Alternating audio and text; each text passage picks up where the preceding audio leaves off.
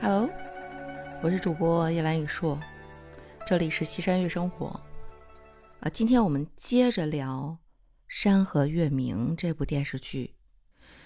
我之前提到《山河月明》，它有一堆的老戏骨加盟，然后加持了这部剧。实际上，我之所以去追这部剧的动力，真的是陈宝国。殿堂级的这样的一个演绎，让我舍不得离开那个屏幕。这些老戏骨之间的对手戏，确实深深的吸引了我。就说这陈宝国啊，我真的觉得他就是专门演皇帝的一个专业户。就他几乎获的奖，让他一半的这个演艺生涯都是好像坐在龙椅上俯视众生，然后汉武大帝呀。大明王朝一五六六，就同时获得中国电视剧最高的飞天奖项。那陈宝国也是三次封帝呀。那每一个戏里边的那个皇帝，都是傲视众生的独具个性的人物。呃，这一次呢，《山河月明》里他扮演的这个朱元璋，基本上还是符合事实的，包括他。本身的这个人物跟朱元璋的历史的画像其实也是蛮接近的。我自己的感觉啊，不管网上的评价是什么样，就陈宝国是把朱元璋的这个角色给演活了，就真的是他原生的扎实的这个台词的功底，可以吊打很多配戏的这种新人演员。就你看陈宝国他扮演的这个朱元璋，真的是有三种不同层次的这样的一个感觉。就一个是坐在这个庙堂之上，一个高高的皇帝，然后表情很严肃，整个浑身散发着那种帝王的强大的这种气场。后边他儿子。扮演的那个朱允文皇太孙登基之后，也学着他爷爷的这种手势啊、姿势啊，就感觉说超级不带感。那第二个这种感觉呢，就是他王姬扮演的马皇后之间，就寻常夫妻这种相处啊，然后你去喊他妹子呀，然后王姬喊他重八呀。就两个人互相之间简简单单对着吃饭，甚至追着你打，然后发泄自己的这个怨气，就跟普通的中年男人过这种家庭生活没什么两样。然后第三种呢，就刚开始前面这十几集，一个父亲对自己的这种孩子，既有帝王的那种威严感，但是更像一个慈爱的这个父亲。又不愿意打孩子，就有一次，就是演这个朱棣年轻的时候，逃学不上课，然后朱元璋去这个学堂，就恨铁不成钢嘛，就准备拿起那个金瓜，就准备要揍儿子，觉得平时这个这个竹板条已经不够用了。但是拿起来之后又扔在旁边，这个那打死了怎么办呀？是吧？然后就扔在一边，就那个细节，你感觉，哎呀，又不愿意打孩子，然后又想训孩子，还得想办法给孩子找台阶下，就觉得有一种慈父的那种味道。所以，就陈宝国他把这种。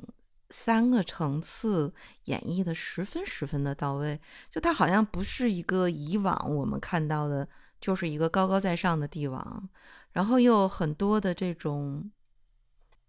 就是日常的这个生活的细节加进去，你觉得他不仅仅是一个帝王，他也是一个普通的人。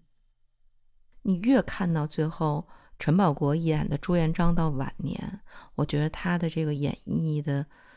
这个演技简直就是殿堂级的这种表演。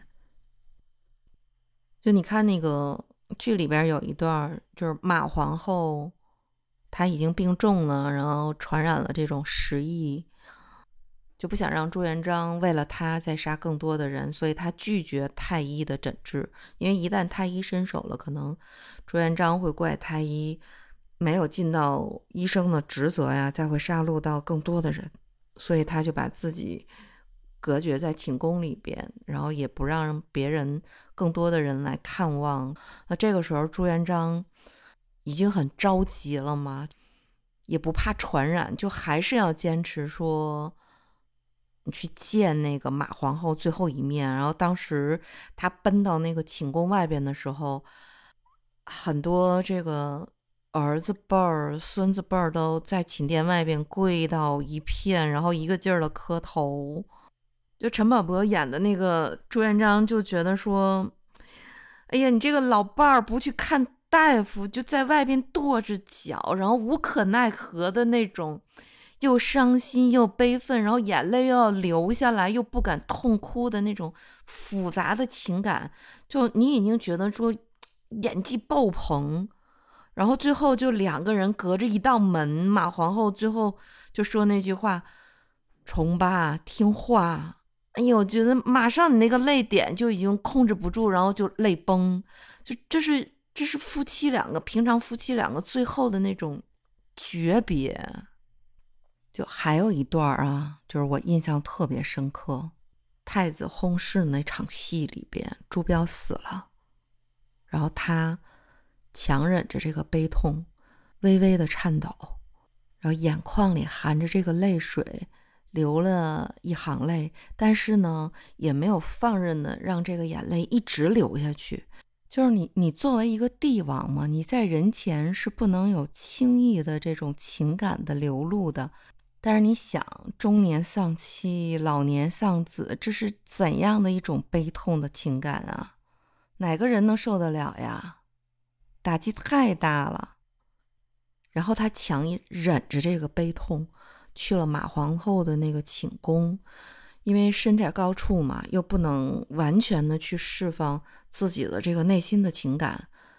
就内心的这种冲击、失落、难过。你都没办法在其他的这个人去表现嘛，所以他就跑到马皇后的这个寝宫里边，然后抱着马皇后生前经常补衣服的那个针线筐，拢在自己怀里，然后数了说：“你是不是已经见到老大了？”哎，听到这句话，我觉得瞬间的泪崩。就那个时候，你看见就陈宝国演的那个朱元璋，佝偻个腰，哭的委屈。难受，就哭得像一个小孩儿，就想儿子，想妻子。一个帝王，他背后的作为普通人的正常的情感，就演绎的这种情绪的层次，让你觉得现实生活当中就是这个样子的。就他不是在演戏，他融入了自己的情感，然后把你也带进去了，就你忍不住就是要泪崩。就我觉得这一段真的是，就你能够看过之后，就是反复一刷二刷的去欣赏他的演技的一个高光的片段时刻。就真的是你去欣赏老戏骨他殿堂级的表演，真的是一种享受。这绝对是流量级的那个明星所无法带给你的这种视觉的感受。那今天关于《山河月明》里边陈宝国老师作为这个老戏骨贡献的殿堂级的这样的一个表演，就分享到这儿。我希望大家有空的时候可以去找时间去看一看《山河月明》。在朱元璋离世之前，前边三十几集，我觉得都是高光的时刻，真的是可以值得你。反复的去回味的一部电视剧，虽然它被删节了很多，但是如果你对明史有一定程度的了解的时候，我觉得这部电视剧真的是可圈可点的。今天就聊到这儿喽，